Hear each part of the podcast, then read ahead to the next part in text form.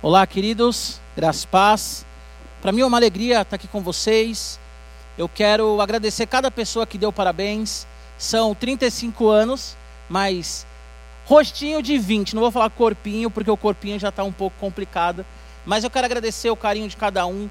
De fato, é muito leve fazer parte da liderança da Igreja Batista do Povo. O que o Rafa falou aqui realmente é uma verdade. Eu, ele, João, Oliver, Pastor Newton, Yoha nós temos vivido momentos incríveis na presença de Deus. Você, desde o berçário, que não vai me entender agora, mas desde o berçário até o viver bem, saiba que tem homens orando por você, chorando por você, pagando um preço para que você tenha uma vida de fato pastoreada e santificada. Eu admiro demais esses meus irmãos, admiro demais esses meus amigos de ministério. O João, ele é o caçula, não de idade, mas na equipe. E, e eu tenho aprendido demais a amar o João, o jeito do João, canal jovem, glória a Deus pela vida do João. Iorra parceirão, enfim, Gadelha, Oliver, Pastor Newton, é muito leve caminhar com vocês. Nós estamos numa série falando da cruz vazia. E eu quero falar com vocês agora, nessa tarde, sobre aspectos da cruz vazia em nós. O pastor Gadelha ele falou de Isaías que o Senhor ele levou sobre si as nossas dores, as nossas enfermidades, que ele foi como ovelha muda né, ali no, no matadouro na cruz. O pastor Luciano, na semana passada, disse que a nossa vida ela está baseada nos méritos do Senhor. E hoje eu quero falar para você aspectos da cruz vazia em nós. Eu quero, você do radical que está me ouvindo já sabe disso, mas eu quero que todos vocês, inclusive os poucos que estão aqui, olha para a pessoa que está do seu lado, se bem quem está aqui não está do lado, né? Mas olha para a pessoa que está do seu lado e diz para ela: não me atrapalha. Fala para o seu pai agora, pai, não me atrapalha. Fala para sua esposa, não me atrapalha. Fala agora para quem está pertinho de você, não me atrapalha. Agora é o momento da palavra. Se você, mulher, dona de casa, estiver fazendo agora a sua janta, deixa o arroz queimar ou para de fazer e pede alguma coisa, enfim. Mas que o Espírito Santo ele flua através dessa mensagem, que você seja curado, liberto, transformado e que Jesus ele faça algo novo em você. Texto que eu quero ler com vocês, vocês conhecem, é Romanos capítulo 8. Eu estou com a revista, é, eu estou com a Almeida, né? A minha, eu uso NVI, mas eu esqueci no carro de um amigo, quando eu fui fazer a live. Então, Romanos 8, é, 8, 1, 2 diz assim: Agora, pois, já nenhuma condenação há para os que estão em Cristo Jesus. Porque a lei do Espírito da vida em Cristo Jesus te livrou da lei do pecado e da morte. A minha é Almeida, né? Vou ler de novo. Agora, pois, já nenhuma condenação há para os que estão em Cristo Jesus, porque a lei do Espírito da vida em Cristo Jesus te livrou da lei do pecado e da morte. É interessante que quando nós lemos Romanos, essa carta é uma carta muito gostosa de ler, é uma carta também que é uma sistemática, na verdade, ali do apóstolo Paulo. E no capítulo 7 ele vem falando da, da carne dele, que é uma carne, que é uma carne fraca que é uma carne que de fato ela acaba se rendendo aquilo que, que a lei, que o pecado coloca sobre ela. Então, no capítulo 7, ele é muito conhecido, o apóstolo Paulo diz assim: aquilo que eu penso em fazer eu não faço, mas aquilo que eu não quero fazer, o mal que está em mim, é isso que eu acabo fazendo. E tem muitas pessoas que, quando leem esse texto, vivem esse texto, muitas vezes vivem justificando os seus pecados. Muitas vezes leem somente essa parte e dizem assim: Olha, eu, eu sou pecador, como diz o apóstolo Paulo, lá em Romanos capítulo 7, porque o bem que eu quero fazer eu não consigo fazer, mas o mal que está em mim eu faço. Então muitas vezes as pessoas elas pegam o texto e elas usam o texto para que o pecado delas seja justificado, sendo que o tema da carta de, de Paulo a Romanos é: o justo ele vive pela fé.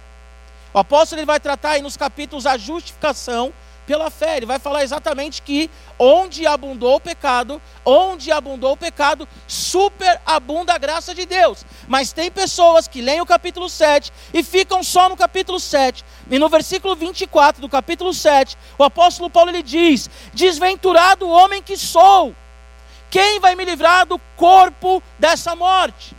Então o apóstolo Paulo ele diz: Olha, o bem que eu quero fazer eu não faço, mas o mal que está em mim, esse eu acabo fazendo. Maldito o homem que sou, diz na NVI. Ou na Almeida, desventurado homem que sou, quem que vai me livrar do corpo dessa morte? E muitas pessoas vivem debaixo dessa palavra, mas utilizando essa palavra para uma sentença negativa. Rafael orou por mim agora. Eu fiz 35 anos de idade. E toda vez que nós fazemos aniversário, não sei você, mas toda vez que nós fazemos aniversário, nós ficamos um pouco reflexivos.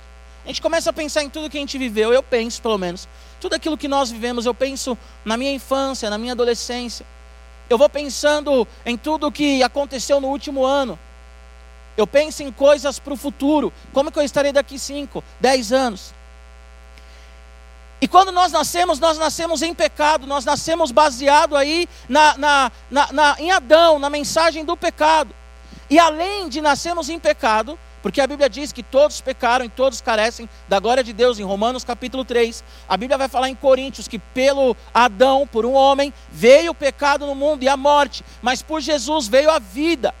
Mas todos nós nascemos no pecado, todos nós somos pecadores. Você não precisa ensinar uma criança a cometer um erro, por exemplo. Eu tenho uma filha que vai fazer quatro anos. Eu não preciso ensinar a Heloísa a errar. Ela erra porque é da nossa natureza. Mas eu tenho que ensiná-la a fazer o certo. Porque nós estamos debaixo dessa sentença de morte. Nascemos debaixo dessa sentença de morte. E eu fiquei pensando na minha vida. E quantas coisas nós vamos recebendo, quantas coisas vão sendo colocadas sobre nós, quantas coisas nós vamos aprendendo com os nossos pais, com os nossos irmãos mais velhos, quantas coisas nós vamos aprendendo com as pessoas que fazem parte do nosso convívio na escola, na faculdade.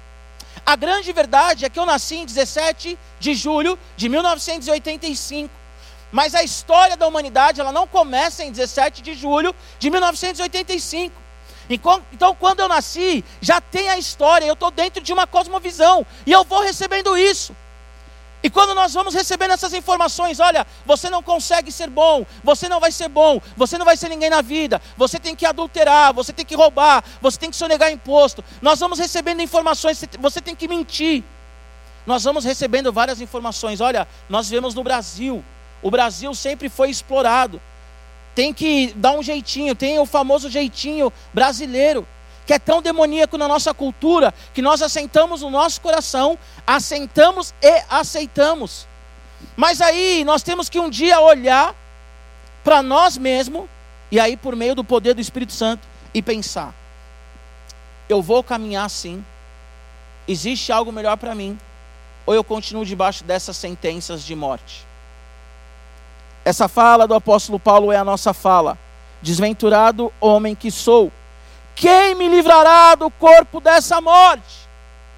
Eu não sei como você está hoje nessa tarde. Talvez você, homem, nem está assistindo esse culto na sua casa, porque você brigou com a sua esposa. Talvez você, filho, na hora que o pastor Rafael falou assim: olha, pega o elemento e parte com alguém que está na sua casa, você nem conseguiu comer com seu pai, porque você está brigado com seu pai. Talvez você, por isso que eu falei da nossa trajetória de vida, você pensa, eu não sou ninguém, eu não mereço participar da ceia, eu não mereço nem viver, eu não mereço porque eu sou um, um pecador. Eu cresci numa família difícil, a minha família só tem mau caráter e eu sou mau caráter também. E aí, a fala para você, o que você tem que questionar é: desventurado o homem que sou, quem me livrará do corpo dessa morte? Mas não para usar isso como escudo, mas como clamor. Eu quero dizer para você que a Bíblia vai dizer para mim e para você que Jesus Cristo, o justo, ele foi na cruz do Calvário e ele morreu no meu e no seu lugar para que você viva em novidade de vida. A Bíblia vai dizer em Lucas no capítulo 2 que não há impossíveis para Deus. Então, talvez você pense assim: a minha vida não vai mudar nunca. Mas pelo poder do evangelho nessa tarde, eu digo a você que a sua vida ela vai mudar, ela está mudando. Em Romanos capítulo 8, então, é uma continuação do capítulo 7. Desventurado o homem que sou, versículo 24, do capítulo 7. Quem vai me livrar do corpo dessa morte? 25. Graças a Deus por Jesus, nosso Senhor, de maneira que eu de mim mesmo, com a mente, sou escravo da lei de Deus, mas na carne da lei do pecado. Vou ler mais uma vez, 8, 1 e 2. Agora, pois, já nenhuma condenação há para os que estão em Cristo Jesus porque a lei do Espírito da vida em Cristo Jesus te livrou da lei do pecado da morte. Eu quero falar com você então sobre três aspectos da cruz vazia em nossa vida. Primeiro aspecto, a cruz nos tirou a condenação. Repete comigo aí: a cruz nos tirou da condenação. Gente, que gostoso, eu tive até uma emoção agora de falar para repetirem comigo e os meus amigos e irmãos repetindo aqui, radical, o dia está chegando, o dia está chegando, que eu vou falar isso e vocês vão repetir, mas obrigado Rafa, João, Joha, todos aqui, Fabiola, Berg, enfim, as crianças, Guigo, né, e, e Rafa. A cruz nos tirou a condenação. O apóstolo Paulo, então, olhando para esse texto que diz: Venturado o homem que sou, ele fala: Graças por Jesus, nosso Senhor, de maneira que eu de mim mesmo, com a mente, sou escravo da lei, mas segundo a carne da lei do pecado, ele diz agora: primeiro aspecto, agora, pois, já não há condenação para os que estão em Cristo Jesus. Primeiro aspecto da cruz vazia é que nós não somos mais alguém condenado. E nós usamos esse texto também para dizer assim: olha o diabo ele não pode me acusar porque eu sou justificado em Jesus. Olha, o diabo ele não pode mais me condenar porque não há condenação, diz o texto. Romanos capítulo 8, verso 1, que não há condenação. Você tem razão ao dizer isso. Mas eu quero te dizer que esse termo condenação, aqui nesse, nesse, nesse texto, aqui nessa fala, nesse contexto do apóstolo Paulo, a palavra no grego é katar, katakrima, e katakrima significa punição de sentença. Deixa eu explicar uma coisa. Quando o apóstolo Paulo ele diz assim que não há condenação para os que estão em Cristo Jesus, e ele tem como luz, ele tem como base o Romanos capítulo 7, onde ele diz assim, que ele diz assim: Desventurado o homem que sou, quem vai me livrar do corpo dessa morte, porque o bem que eu quero fazer eu não faço. O que o apóstolo Paulo ele tem em mente aqui é um prisioneiro, é um homem que está numa cadeia, mas ele quer ter bons hábitos, ele quer desenvolver ali boas atitudes para que a pena dele venha diminuir. Então, essa não há condenação para os que estão em Cristo Jesus, serve para o diabo, ok, mas o que o apóstolo Paulo está falando aqui é: ei, não tenta ser bom, não tenta ser o melhor, não tenta você por você mesmo, pela sua força, pelo seu braço, não tenta você se livrar desse desventurado homem que você é. Mas olha para Jesus, olha para a cruz vazia, porque a cruz vazia, ela muda a minha história, ela muda o meu coração. E aí sim o apóstolo diz que não há condenação para aqueles que estão em Cristo Jesus. Eu quero que você entenda, homem, que você não tem que se esforçar para ser um bom marido, você não tem que se esforçar para ser um bom pai, apenas seja pai à luz da Bíblia. Apenas seja marido à luz da Bíblia. Eu prego isso na rede da juventude, já preguei isso, agora na quarentena, na pandemia. Lá em Efésios, a Bíblia vai falar: sejam cheios do Espírito Santo. E não é ser cheio do Espírito Santo para pular, para experimentar somente a presença de Deus, mas é ser cheio do Espírito Santo, para que você honre a sua esposa, como para que você ame a sua esposa, como Cristo ama a igreja e dá vida por ela. Para que você, mulher, honre o seu marido, assim como a igreja honra o Senhor, para que você, pai, não provoque a ira do seu filho, assim como nosso Deus Pai não provoca a nossa ira, para que assim também, filho, você honre o seu pai. É isso que o texto está falando, e é isso que o apóstolo Paulo está falando. Então, o primeiro aspecto que eu quero tratar com você nessa tarde é a cruz nos tirou a condenação. Então não preciso ficar me esforçando para ser algo. Porque a cruz por meio da cruz, Jesus ele foi na cruz, ele morreu e ressuscitou. Romanos capítulo 6 vai dizer que quem morreu com Jesus, com Jesus também ressuscitou. A Bíblia vai dizer que aqueles que morreram com Cristo, com Cristo ressuscitaram.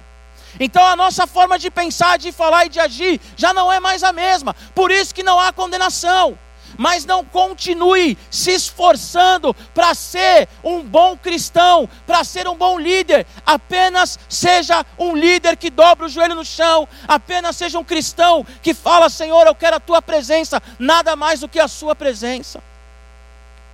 Nós somos salvos pela graça, mediante a fé nessa graça, favor imerecido. O Senhor, Ele olhou para nós, Ele olhou para mim, Ele olhou para o João, Ele olhou para o Rafa, Ele orou para Fabíola e falou assim: Eu estou morrendo por você. Eu estou morrendo por você para mudar a sua história. E você que está me assistindo agora, nessa tarde, Jesus, ele morreu por você para mudar a sua história. Mas não diga, ah, eu preciso melhorar para ter uma relação com Deus, eu preciso melhorar para ir para a igreja. Simplesmente aceita no seu coração que Jesus Cristo é quem nos justifica. Sabe o que significa justificação? Justificação é um termo do direito. Sabe o que significa justificação? Nós somos pecadores. E nós merecíamos o inferno e a morte, o salário do pecado e a morte, Romanos capítulo 6 também. Nós estávamos no banco dos réus. Nós estávamos ali porque nós pecamos e erramos, e todo mundo que peca tem que ter uma punição. Mas a Bíblia diz que Jesus ele olha para mim, ele olha para você, e ele diz: Eu vou morrer por ele. Eu vou derramar o meu sangue por ele, e eu vou pagar o preço, pagar a dívida, para que ele tenha vida e vida em abundância. Então Jesus ele vem no banco dos réus, Jesus ele vem ali quando nós estamos sendo julgados, e ele tira toda a condenação, e agora nós não temos que ser como prisioneiros que ficam fazendo coisas para que a pena seja amenizada. Mas simplesmente nós temos que acreditar em Jesus Cristo, que é o nosso advogado. Eu estava orando por você essa tarde, eu estava orando por você antes de vir para cá. E sabe o que, é que o Espírito Santo ministrou ao meu coração? Tem muitas pessoas que vivem como um condenado, sendo que já não são mais condenados. Tem muitas vezes, muitas pessoas que vivem debaixo de uma maldição, sendo que a Bíblia vai dizer que nós não estamos mais debaixo de uma maldição, mas debaixo da vida, debaixo do Senhor Jesus. Então tem pessoas que o escutam a mensagem todo sábado, todo domingo e não mudam. E não mudam porque se vitimizam. E não mudam porque diz eu não consigo. E eu quero te dizer, você não consegue. Ou oh, é através do amor de Jesus, é através da graça do Senhor. O pastor João ele fala sempre: leia a Bíblia. Eu falo sempre: leia a Bíblia e faça oração. Gênesis, Apocalipse, a palavra de Deus. Pastor Rafael, eu quero que o meu casamento mude. Ah, é? É. O que, que você tem feito? Ah, eu falo para minha esposa que ela tem que mudar. Eu falo para o meu marido que ele tem que mudar. Ok. O que, que você tem feito? Um pássaro ele só não voa se ele está preso na gaiola ou se ele tem as suas asas cortadas. Imagina um pássaro olhando e falando assim: Eu quero voar. Imagina um pássaro, um papagaio, que é o que fala, olhar para mim e falar assim: Giba, eu quero voar. Eu vou olhar para ele e falar: Voa, filhão. Voa, filhão. Porque você tem asas, você foi feito livre para voar. O C.S. Lewis, no livro Cristianismo Puro e Simples, no capítulo A Invasão, ele diz que quando um homem cai na piscina, tem um outro contexto, mas ele diz que quando o homem cai numa piscina, ele sai molhado, mas o peixe não sai molhado da água. O peixe não tem nem ideia que ele está molhado dentro da água, porque ele é um peixe. A água para ele é o habitat natural dele. O que eu quero dizer para você é que não há condenação para aqueles que estão em Cristo Jesus. Significa que você não precisa mais ficar se esforçando para ser um homem bom. Não tem que ficar se esforçando para viver as maravilhas que o Senhor deu para aquele que ele fez filho. A minha filha agora ela está aprendendo a abrir a geladeira. Hora e outra eu pego ela puxando a porta da geladeira. E ela não diz para mim, papai, eu quero abrir a geladeira. Ela abre a geladeira. Porque ela está em casa. Se nós estamos na presença de Deus, nós temos que desfrutar daquilo que nós já ganhamos por meio da cruz. Se com Jesus você morreu, com Jesus você ressuscitou e não há mais condenação. Desventurado o homem que sou, quem vai me livrar do corpo dessa morte? Jesus Cristo. Não preciso me esforçar para ser liberto. A cruz vazia me diz que eu sou livre. Mas tem muitas pessoas que estão colocando Jesus na cruz de novo. Eu não preciso mais me esforçar para ter um relacionamento com Deus, no sentido de obras que me levem até Ele, porque Ele já morreu na cruz do Calvário. Não estou tirando aqui o aspecto da santificação, do jejum, da oração, da leitura bíblica. Há ainda o sacrifício de louvor ao Senhor. Só que tem muitas pessoas que estão vivendo como um pássaro numa gaiola e o Senhor ele já te libertou. Amém? Apenas ore pela sua casa, adolescente que está me assistindo. Eu sei que você me escuta, me escutou ontem, mas não viva como alguém condenado. Imagina você aqui, os meus amigos, você em casa. Você está preso, a sua sentença, eu acho que a pena máxima do Brasil é 30 anos que você cumpre.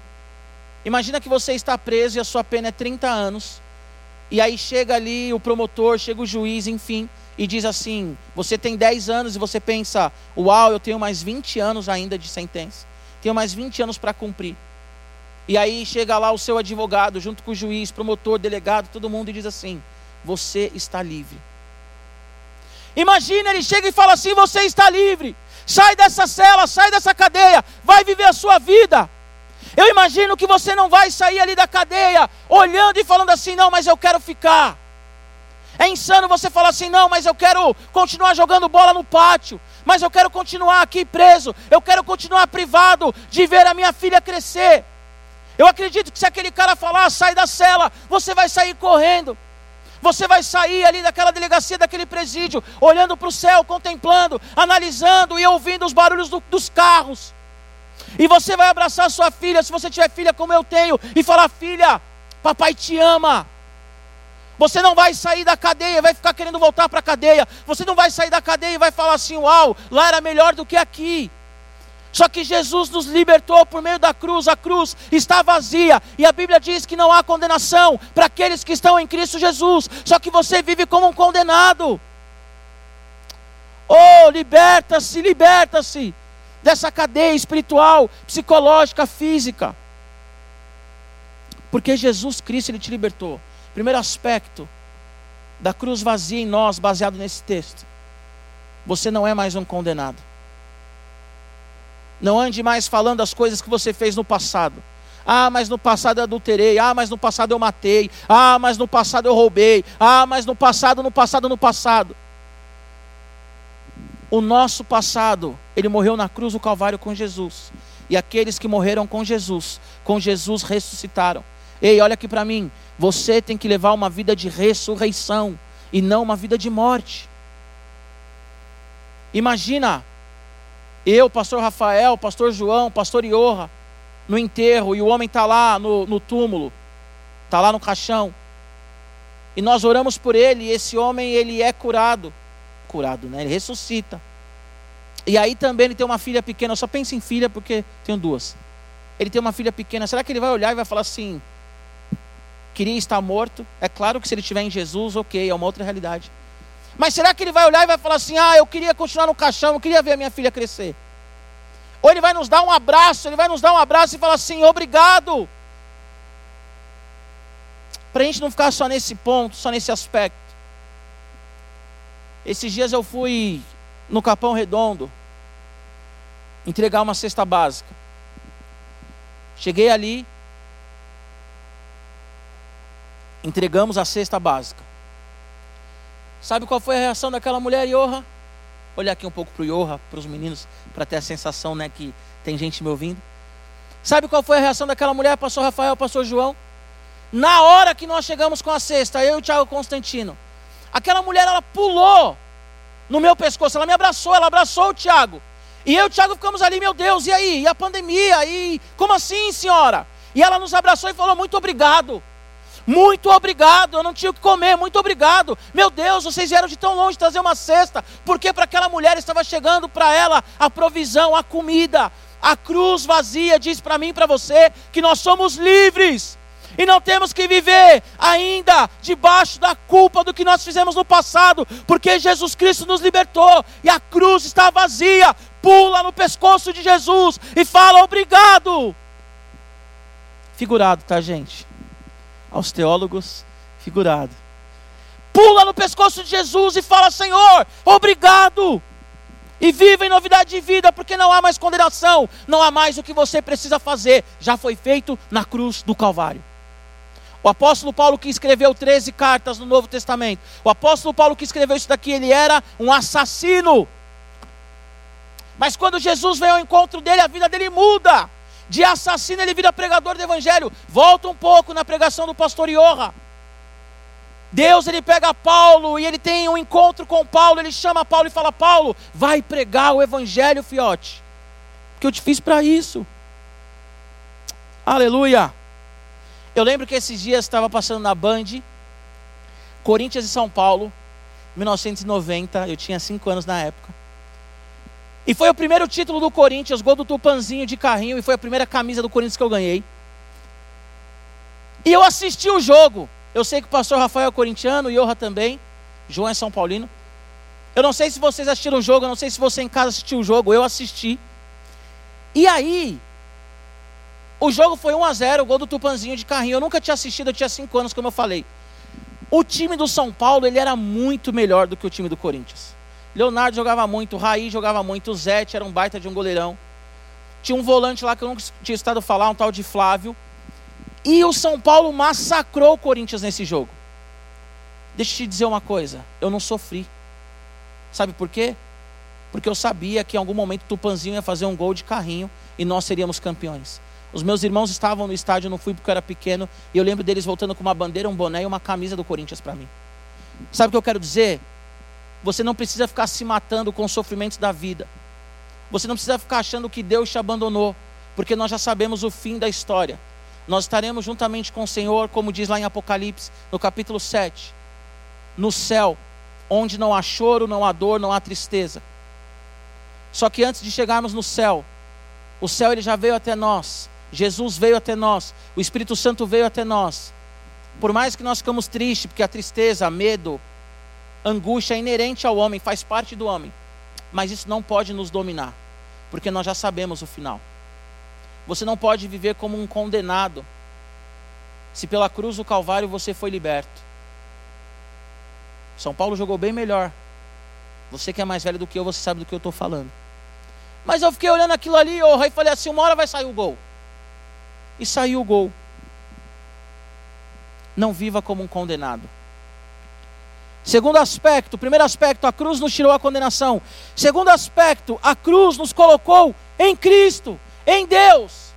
Jesus ele foi morrer na cruz, ele foi até a cruz, obediente, como diz em Filipenses, até a morte, morte de cruz, para que nós que estávamos afastados do Senhor, porque o salário do pecado é a morte, Jesus morreu no nosso lugar, morte expiatória. Jesus ele morreu para nos pegar e como diz lá em Colossenses, nos transportar do reino das trevas para o reino da luz dele mesmo, ou como diz o texto, Deus o Pai pegou e nos transportou para o reino do Filho amado. O que o texto nos diz é: não há condenação para os que estão em Cristo Jesus. Esse em é uma preposição grega que significa no. É um local, é locativo. Você que gosta de estudar, isso no grego, esse em é locativo. Não há condenação para aqueles que estão em Cristo, dentro de Cristo. Fabiola está aqui, me filmando, serva do Senhor. Agora imagina alguém chegar perto da Fabiola e querer agredir o Guigo ou a Rafa. A Fabiola ela vai largar essa câmera agora e ela vai ser uma leoa e ela vai arrancar as crianças da mão da pessoa. Porque as crianças estão protegidas pela Fabiola, que é uma mulher limitada, que não tem o poder de Cristo. Pensa comigo agora. A Bíblia diz que o nosso ambiente, agora eu vou voltar a falar do peixe, a nossa água o nosso habitat natural é o Senhor Jesus.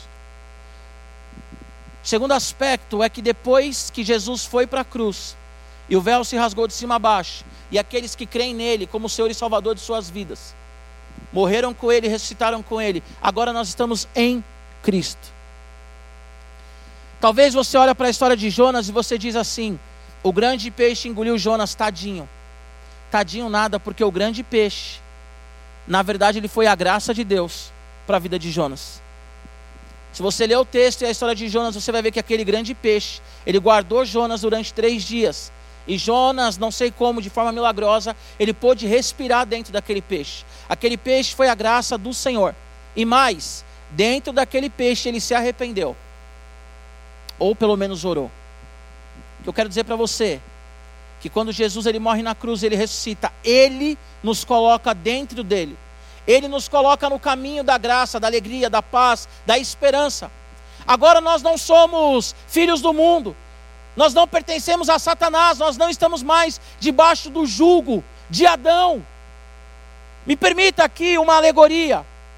Me permita aqui dizer a você que Adão ele foi expulso do Éden porque ele deu as costas para Deus, mas em Jesus nós voltamos para o Éden. Nós voltamos para a presença de Deus e nós estamos guardados, porque nós estamos dentro do Senhor. Já falei isso também para o Radical Team. Quando a Bíblia diz que não há condenação para aqueles que estão em Cristo Jesus, o em que é dentro, é como se Jesus é essa igreja e nós estamos dentro dele. Agora imagina, você acha que alguém pode nos tocar? Alguém pode roubar a salvação? Alguém pode nos tirar a alegria da vida? Alguém pode nos tirar a alegria de saber que quando nós morremos nós vamos ver o Senhor face a face? É loucura, é insano. O apóstolo Paulo dizer lá aos Filipenses que o viver é Cristo e o morrer é lucro. Ou como ele diz ao, ao, aos Gálatas, porque para mim viver é Cristo. Porque agora não vivo mais eu, mas Cristo vive em mim. Porque eu fui crucificado.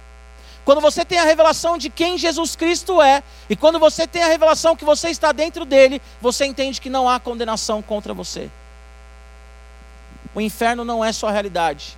A morte ela não é sua realidade, a não ser que você está longe de Jesus. Eu quero te fazer um convite, nós vamos orar no final, para que você reconheça Jesus como Senhor e Salvador da sua vida. Talvez você está longe. Talvez você já gastou todo o seu dinheiro e não conseguiu encontrar a paz que você deseja. Talvez você já traiu a sua mulher várias vezes e você não conseguiu encontrar a felicidade que você deseja. Talvez você, adolescente, já zerou o Fortnite, não sei se é possível, Yoha, mas talvez você já zerou o Fortnite. Ou você já fez a carreira do FIFA, já pegou o pior time, o time da terceira divisão do, do campeonato inglês, e você, talvez você já fez tanta coisa, e você vive angustiado ainda. Ei, olha para mim. Talvez você está aqui me ouvindo com sentimento de morte, mas eu quero que você entenda que aqueles que estão em Cristo Jesus estão guardados, livres da morte, da condenação. O acusador, a Bíblia diz que acusava os santos dia e noite na presença de Deus, ele foi expulso. Jesus ele falou para a mulher pecadora: Onde estão os seus acusadores, mulher? Todos eles foram embora. E eles foram embora porque Jesus falou para eles: Atira a primeira pedra quem não tem pecado. Ei, Ninguém pode te acusar. Ninguém pode te acusar, nem homem, nem mulher, ninguém pode te acusar, porque nós estamos em Cristo Jesus, que é o leão da tribo de Judá, que virá em triunfo. Aleluia, e nos levará para viver com ele na eternidade. Nós estamos em Cristo Jesus, querido. Nós não estamos em qualquer lugar, nós não estamos num barco, num navio naufragando. E mesmo que se tivermos dentro de um barco, sejamos como os moravianos, como diz a história, louvando ao Senhor, porque se a gente morrer afogado pelo Covid, se a morte vier até nós, nós vamos abrir os olhos e estaremos face a face com o Senhor, porque nós já estamos dentro dele. Aleluia! Nós estamos dentro do Senhor. O Senhor é a nossa habitação. O Senhor, Ele é o esconderijo, Ele é o esconderijo do Altíssimo que o salmista vai falar. O Senhor é aquele que nos guarda. Aleluia. Olha para a pessoa que está do seu lado e diz: Eu estou em Cristo Jesus. Não há condenação para mim.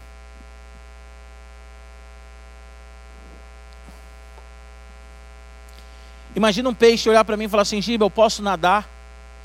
Eu vou falar assim: qual que foi peixe? Imagina, um peixe olhar para mim e falar: eu quero nadar. Eu vou falar: ué, peixe, nada. É só o que você faz, ou o que você sabe fazer. Giba, eu me sinto preso, então tem alguma coisa errada. Você não entendeu a cruz. Você olha para a cruz e você vê Jesus crucificado. Você não vê a cruz vazia. Você não entendeu que o véu ele rasgou. Terceiro e último aspecto: a cruz nos possibilitou um novo caminhar. Repete comigo: a cruz me possibilitou um novo caminhar, ou possibilita, né, um novo caminhar. Versículo 2, lembrando que a minha, a minha versão é, é Almeida, diz assim: Porque a lei do Espírito da vida em Cristo Jesus te livrou da lei do pecado e da morte. Quando nós estávamos no pecado, a Bíblia vai dizer isso lá em Efésios. Nós vivíamos em depravação, nós vivíamos em imoralidade. O nosso falar ele era vergonhoso. A Bíblia vai dizer em Romanos, também em Efésios, que aquilo que nós nos orgulhávamos antes, hoje nos causa vergonha. Não precisa falar isso agora na sua casa, mas o que você viveu antes de Cristo, o seu pecado, só o pensar causa vergonha. Nós olhamos algumas atitudes das pessoas que estão sem Jesus e nós falamos, meu Deus, como que a pessoa consegue viver dessa forma? E nós vivíamos. Nós vivíamos também. Nós vivíamos em imoralidade. A nossa palavra era a palavra pesada. Nós éramos vingativos. E aí o mesmo apóstolo Paulo, cheio do Espírito Santo, ele vai dizer aos Efésios: olha, vocês têm que se despir do velho homem e se revestir agora do novo homem. A cruz, ela nos possibilitou viver uma nova realidade. Outro texto também que é mal interpretado, que diz assim: Eis que as coisas velhas, 2 Coríntios 5, eu acho, 17, diz assim: Eis que as coisas velhas se passaram e tudo se fez novo. E as pessoas falam assim: ah, não vou ter mais fome, eu não vou ser mais pobre, ah, porque as coisas velhas se passaram e tudo se fez novo. A palavra ali significa: tudo que era velho se passou e tudo se fez novo. A sua forma de pensar é nova, sua forma de falar é nova, a sua forma de agir com seus amigos é nova. A sua paternidade ela é restaurada em Jesus. A forma que você caminha na sociedade, ela foi restaurada em Jesus. Então nós não somos mais aqueles, aqueles pecadores, nós não somos mais pecadores que estamos debaixo do poder do pecado. O pecado, ele foi condenado em Cristo Jesus na cruz. Hoje nós temos liberdade. Onde há o Espírito do Senhor, há liberdade. Hoje nós somos livres. Me permita, você que nunca ouviu falando isso, você é adolescente, me permita falar mais uma vez. O pecado nas nossas vidas tem que ser um acidente, não algo contínuo.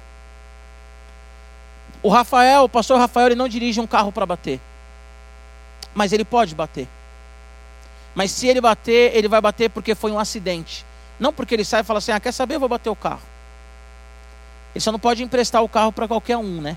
Depois vocês vão saber melhor dessa história. Mas o pastor Rafael, ele não pega o carro e ele fala: ah, quer saber, vou colocar a Fá e as crianças e vou sair batendo. O Joãozinho, recém-casado, um ano, dois anos, né, Joãozinho? Dois anos de casado, pega a Paulinha e fala assim: Ô preta, quer saber? Vou bater o carro, vou bater no poste, vou jogar o carro num penhasco. Ninguém dirige um carro para bater. Mas você pode bater um carro, mas você não dirige um carro para bater. O que eu quero dizer para você é: o pecado na sua vida não pode ser uma constante. O pecado na sua vida tem que ser um acidente. E o pecado que você comete tem que sangrar o seu coração e você tem que falar: Senhor, me perdoa. Só que tem muitas pessoas que dizem assim: Eu não consigo ser santo. Eu quero que você entenda algo: quem nos santifica é o Senhor. O processo de santificação depende dos nossos posicionamentos. Mas quem nos santifica, quem falou assim, vem cá que você é meu, foi o Senhor. O Senhor, Ele soprou em nós um novo fôlego. E agora nós vivemos uma nova realidade. Versículo 2: Porque a lei do Espírito da vida em Cristo Jesus te livrou da lei do pecado da morte. Versículo 2, ele responde o versículo 24 do capítulo 7. Desventurado o homem que sou. Vou ler os dois juntos. Desventurado o homem que sou, quem me livrará do corpo dessa morte? Versículo 2, capítulo 8: Porque a lei do Espírito da vida em Cristo Jesus te livrou da lei do pecado e da morte. O pecado ele não tem mais domínio sobre você, meu irmão, minha irmã. O diabo ele não pode mais acusar você, ele não pode mais estragar a sua família, ele não pode mais estragar o seu dia a dia. Somente renda-se ao Senhor e diga: Senhor Jesus, eu recebo, reconheço, aceito, eu sei que eu fui chamado, eu sou seu filho e viva como filho. E viva como filho. E viva como filho, não viva como escravo. Aspectos da cruz vazia em nós. Três aspectos nós observamos aqui. A cruz me tirou da condenação, não preciso mais ficar me esforçando. Eu tenho só que reconhecer o Senhor. É óbvio que a santificação tem um esforço, mas eu não preciso ficar gritando como os profetas de Baal ou me rasgando para Deus me ouvir, porque Ele veio ao meu encontro, Ele me chamou. Ele falou: Giba, eu te quero. Tivemos um papo já sobre isso, eu e o João, a gente até. Nós estávamos falando. Eu não tinha condições de, de, de aceitar Jesus, de buscar Jesus. Mas ele olhou para mim e falou: Giba, eu te quero. Primeiro aspecto, a cruz nos tirou da condenação. Segundo aspecto, a cruz me colocou no meu habitat natural. A cruz me colocou em Cristo, dentro de Cristo. Eu estou dentro de Cristo. Eu estou dentro de Cristo. Isso significa que eu estando dentro de Cristo, o meu caminhar é um novo caminhar. Eu quero pedir para você agora, homem, se arrependa do seu adultério. Eu quero dizer para você agora, mulher, se arrependa do seu adultério. Eu quero dizer para você agora, adolescente, se arrependa de ter xingado seus pais. Se arrependa de dizer para seus pais que preferia que eles morressem do que morar com eles. Eu quero dizer para você que está longe de Jesus, se arrependa por ter feito tudo do seu jeito, está tudo errado. A pandemia está aí, nos mostrando que o homem não tem controle sobre nada. Mas se você está em Jesus, não há condenação para você. Por isso eu quero te fazer um convite. A Bíblia vai dizer lá em Apocalipse que havia uma igreja chamada Laodiceia. Entenda isso. Laodiceia era uma cidade rica, uma cidade que passou por um terremoto e Roma, que era o império daquela época. Laodiceia estava debaixo de Roma, eles ofereceram ajuda. E Laodiceia rejeitou ajuda porque eles tinham dinheiro, capital suficiente. Eles produziam roupas, eles produziam, eles tinham uma medicina boa, oftalmologia boa. E aí a Bíblia diz que a igreja reproduzia isso. E Jesus olha para ela e fala assim: Ei, vocês dizem que vocês têm tudo, mas na verdade vocês são cego, pobre e nu. Vocês estão cegos, pobres e nus. Venha, venha, venha e seja purificado por mim, diz o Senhor. E aí o texto vai dizer que Jesus fala para eles: Olha, eis que estou à porta e bato. Aquele que abrir, eu entrarei e cearei com ele, ele comigo. Antes fala: arrependa-se, arrependa-se. E eis que estou à porta e bato. A cruz vazia significa homem, mulher, jovem, adolescente. Que Jesus ele te ama tanto, que ele morreu por você para que você tenha uma vida plena no Pai. Eu quero que você coloque essa figura na sua cabeça. Se você está longe de Jesus, você é um peixe fora d'água. E você vai morrer se debatendo, e você vai morrer com as melhores roupas, você vai morrer se debatendo. Por isso agora eu quero orar por você e eu peço, se entregue a Jesus. Caminhe em Jesus porque não há condenação para aqueles que estão em Cristo Jesus. Lembre-se sempre disso, que o em é dentro. Nós estamos dentro de Jesus. O em é dentro. Feche seus olhos, Pai. Nós te agradecemos, a Deus, por essa tarde. Te agradecemos, ó Espírito Santo, porque o Senhor falou conosco através da tua palavra. Obrigado, Senhor, porque o Senhor nos chama ao arrependimento, porque o Senhor nos chama, porque o Senhor nos ama, Obrigado, Senhor, porque nós somos fracos, falhos, pecadores, merecíamos o inferno, merecíamos a morte. Nós estávamos, Senhor, no banco dos réus já julgado e sentenciado.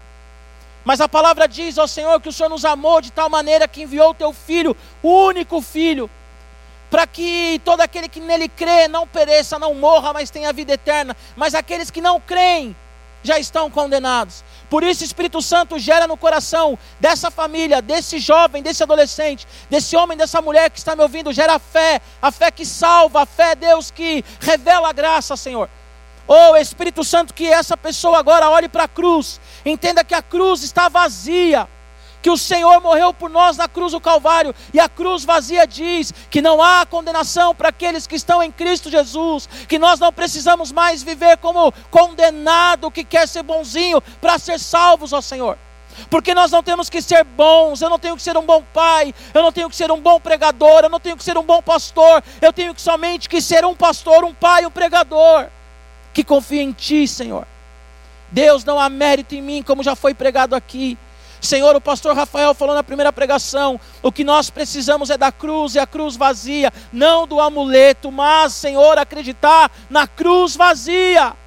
Revela-te, Espírito Santo, revela a vida para cada pessoa que está nos ouvindo agora, Senhor, e que elas sejam colocadas agora dentro de ti. Pai, arranca com raiz, com tudo, como diz a, da tua palavra, Senhor, arranca com tudo e transporta essa pessoa que está me ouvindo, Senhor ao reino do teu filho amado Jesus. E nos ensina, Senhor, a caminhar numa nova caminhada, numa nova vida. Em nome de Jesus. Em nome de Jesus. Querido, você que quer fazer essa oração, você que tem o Espírito Santo queimando no seu coração, repete assim comigo: Senhor Jesus, nessa tarde, eu reconheço que eu sou um pecador e que eu estou vivendo pelas minhas forças, tentando ser bom. Mas, Senhor, a bondade está em Ti.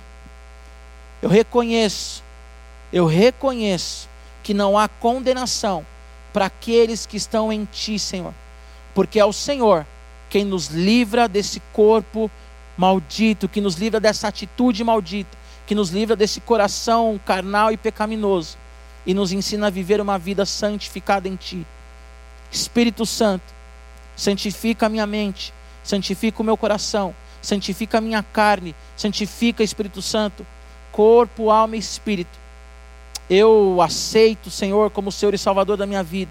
Eu entendo que o Senhor morreu por mim, eu entendo que a graça foi derramada por mim, eu entendo que nessa tarde o Senhor está me chamando, a Deus. Restaura a minha família, restaura a minha paternidade, restaura a minha relação com os meus pais, restaura a minha relação com o meu patrão e com o meu empregado, em nome de Jesus. Amém? Amém? Queridos, que Deus abençoe vocês. O pastor Rafael, quando ele orou pelo meu aniversário, ele orou por ousadia, e eu entendo ousadia como intensidade. Então, para mim foi uma honra pregar para vocês, estar aqui com vocês. Eu espero quando voltarmos com os cultos presenciais, nós tenhamos aí mais oportunidade de estar com vocês e que o Senhor Jesus conduza você em novidade de vida. Amém? Lembre-se disso, não há condenação para aqueles que estão em Jesus, porque nós estamos dentro de Jesus. Deus abençoe.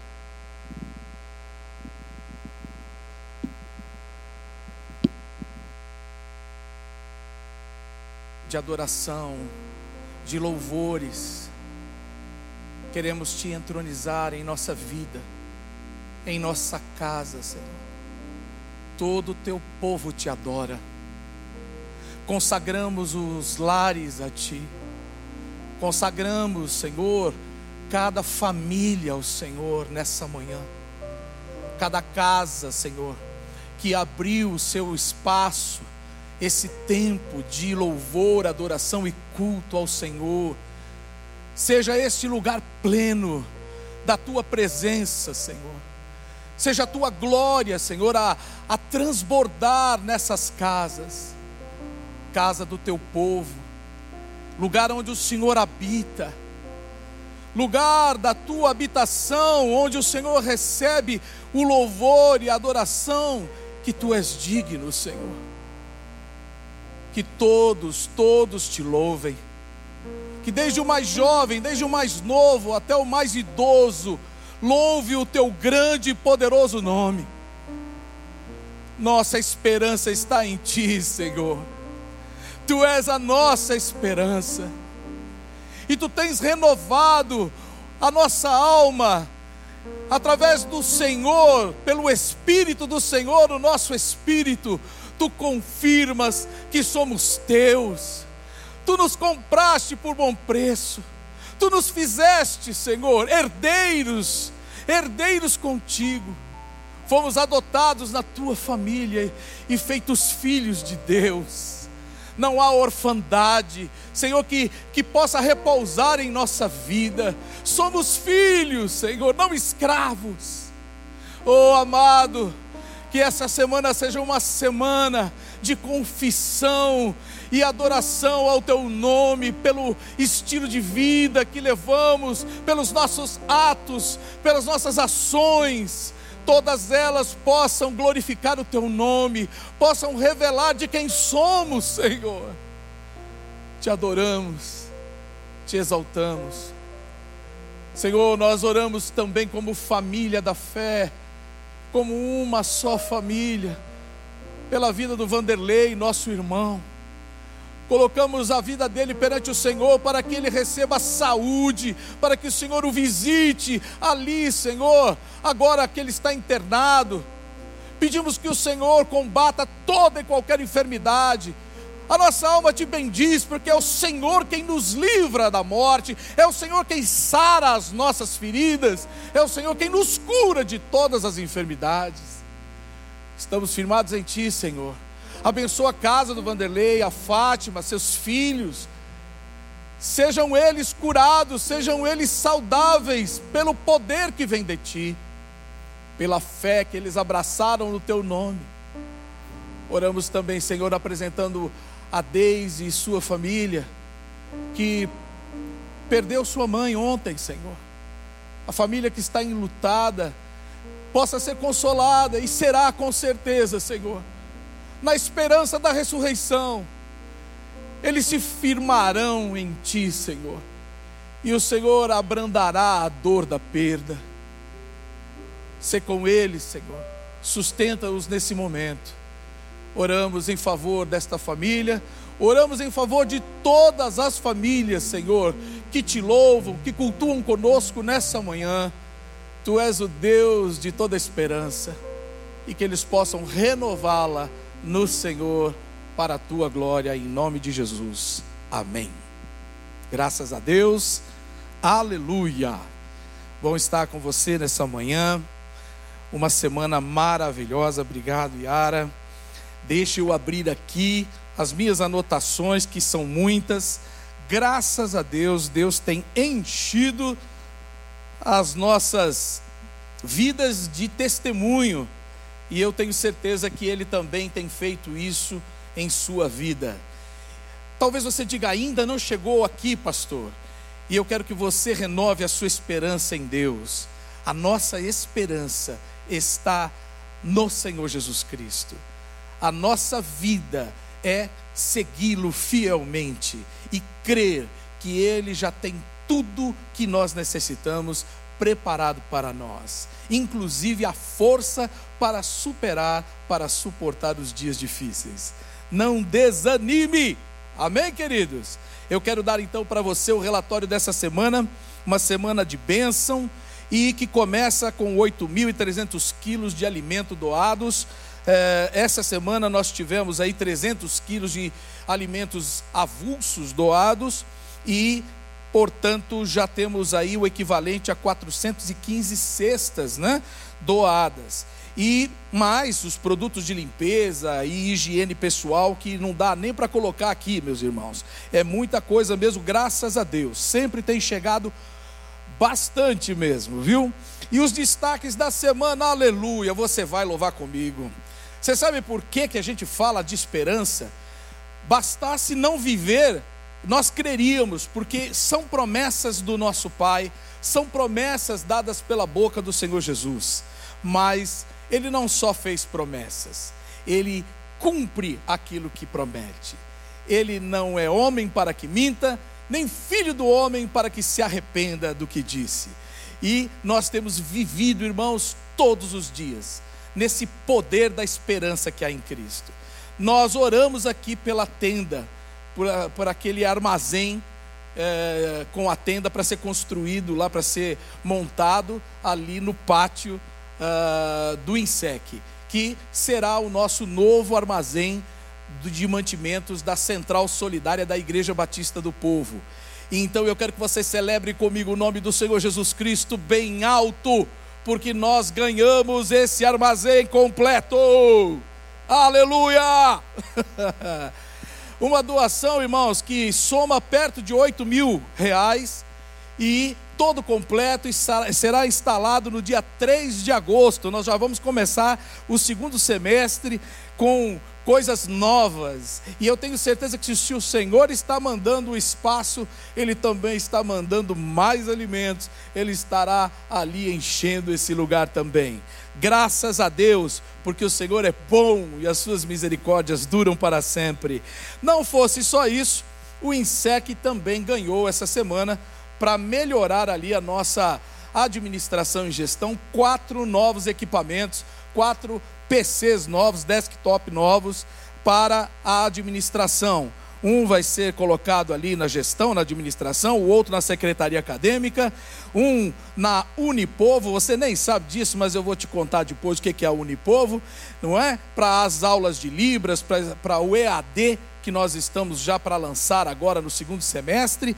O INSEC agora vai ter todas as suas aulas em EAD. A nossa plataforma já está pronta e nós vamos lançá-la em agosto, se Deus quiser.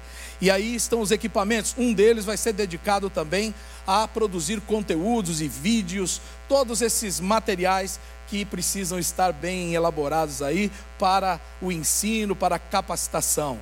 Louvado seja Deus, porque também ganhamos esses quatro equipamentos, mais ou menos 5 mil, 6 mil reais custam esses equipamentos.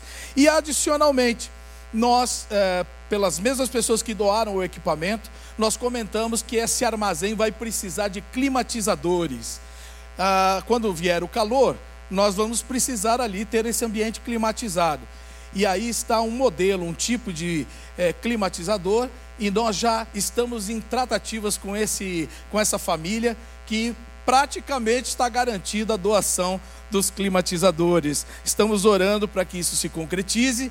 Vamos cotar agora no mercado, né? Qual é o preço e quantos direitos precisamos lá. Louvado seja Deus, tudo é completo. Deus não dá nada pela metade, irmãos.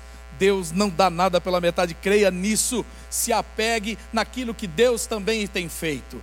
Viu? Nós temos as promessas e as realizações de Deus na nossa vida. Muito bom, a Loren Flex, nosso irmão Anderson, continua nos abençoando e ele está doando, doou na verdade, já chegou, chegaram 7.500 embalagens personalizadas com a nossa identidade e com uma frase abençoadora nós estamos colocando em cada embalagem, transformando o mundo através do amor, João 3,16. E ali está o logo, a logo da, da Igreja Batista do Povo, não é? Divulgando o amor de Deus. Nós não então, estamos dando cestas, nós estamos distribuindo o amor de Deus. Amém? Sempre assim. Quando você se perguntar se a gente está entregando cesta, dando cesta, falar na minha igreja não dá cesta. A gente só distribui graciosamente o amor de Cristo. Amém? Lembre-se disso. Bom, a nossa missão, a nossa missão é ser fiel, a nossa parte da missão que Deus nos deu é ser fiel, ser fiel no pouco.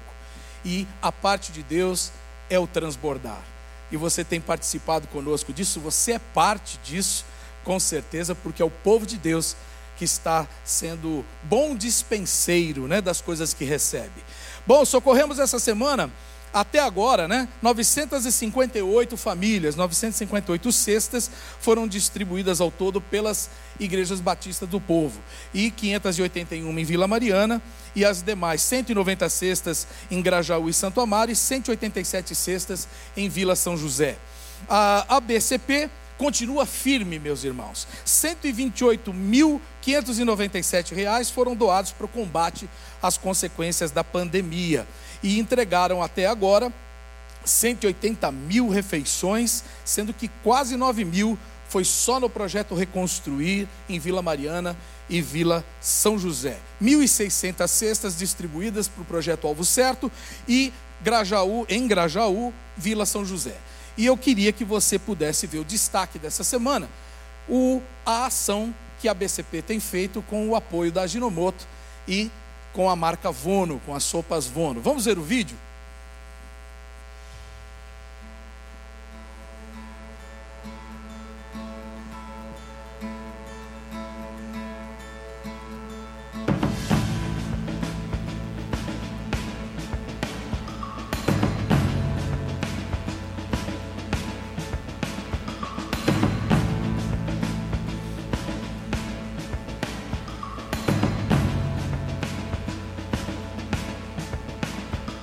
Noite, eu sou o Dilon da BCP. Nós estamos aqui distribuindo 500 copos de sopa hoje na Praça da Sé.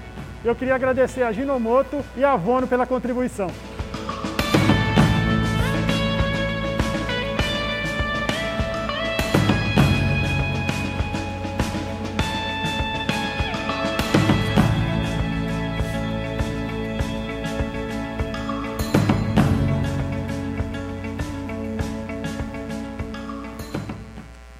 Nosso muito obrigado a todos os voluntários que têm servido há muitos anos fielmente na entrega da sopa aos sábados, quando presencialmente estavam ali no café da manhã. Eles não pararam. A BCP continua firme, levando o amor de Cristo através da, da sopa, através dos cuidados, das internações nos centros terapêuticos e continua firme na sua missão de transformar vidas, de reconstruir vidas.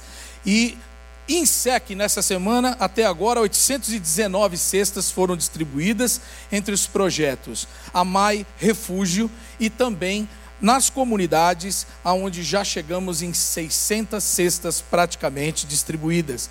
Esse total de movimento da Igreja Batista do Povo já superou 4.500 cestas distribuídas e também mais de 90 mil quilos de alimentos, meus irmãos. Que coisa tremenda isso, não é verdade? Nós, quando começamos, não podíamos imaginar aonde Deus poderia nos levar. E Ele tem realmente feito maravilhas através da Igreja Batista do Povo. Meu muito obrigado a você e as necessidades da semana, portanto, tá aí. Eu acho que deve ter uma tela para você. Aí, sempre o pessoal no, no chat eles pedem, né? Poxa, pastor, coloca aí. Então, hoje tem para você um telão aí. Olha que beleza. Você aí está vendo sal, farinha de mandioca, leite, molho de tomate, detergente, creme dental. Esses são os principais itens que nós precisamos reforçar ao longo da semana e dando a você o relatório, antes que nós possamos entregar os dízimos e ofertas com muita alegria. Unifesp, a parceria com INSEC Hospital São Paulo avançou, nós já estamos é, escrevendo o termo de cooperação e já avaliamos o lugar também e estamos fazendo um mapeamento da comunidade Mário Cardim, que será o alvo desse desse trabalho em conjunto. Deixa eu dizer uma coisa para você. Você já ouviu falar aqui do movimento Espalhando Esperança? É um movimento de voluntários de todos os ministérios da igreja que cooperam fazendo as ações e os impactos nas comunidades. E nós fizemos um levantamento, uma pesquisa de campo em toda a Vila Mariana, praticamente aqui nas principais comunidades, e temos mais de 600 famílias eh, cadastradas com certeza. E esse cadastramento previu ali nesse, nessa pesquisa também a avaliação de, de enfermidades e comorbidades. Essa pesquisa está hoje nas mãos da Unifesp, sendo utilizada para o planejamento, para o plano de ação, junto conosco, para o benefício das comunidades. Então, é, aquele trabalho está sendo hoje é, material nas mãos da Unifesp para que realmente a gente faça um bom trabalho de assistência à comunidade Mário Cardim e às outras no entorno de Vila Mariana. Muito obrigado ao pessoal, ao Chiquinho, ao Fagner, que tem coordenado, aos seminaristas, né, Chiquinho e Fagner, que tem coordenado esse movimento espalhando esperança aqui na IBP. Queridos, o Sebrae continua também conosco agora, iniciando essa semana, a primeira turma, começa amanhã, de 20 a 24 de julho. Temos 55 alunos nessa primeira turma e já estamos aí também esperando você que não se inscreveu para a turma de agosto. 55 alunos, 55 inscritos vão participar do programa Enfrentar e vão aprender como vencer a crise, superar os desafios desse momento e vencer com seus empreendimentos e seus negócios. Graças a Deus por isso. É um curso que, se fosse cobrar de verdade, seria por volta aí de 700, 800 reais para se participar de um programa desse lá no Sebrae. Graças a Deus, hoje o Sebrae está oferecendo isso graciosamente e nós precisamos aproveitar as oportunidades que nos são dadas, não é verdade? Você fará bom uso disso.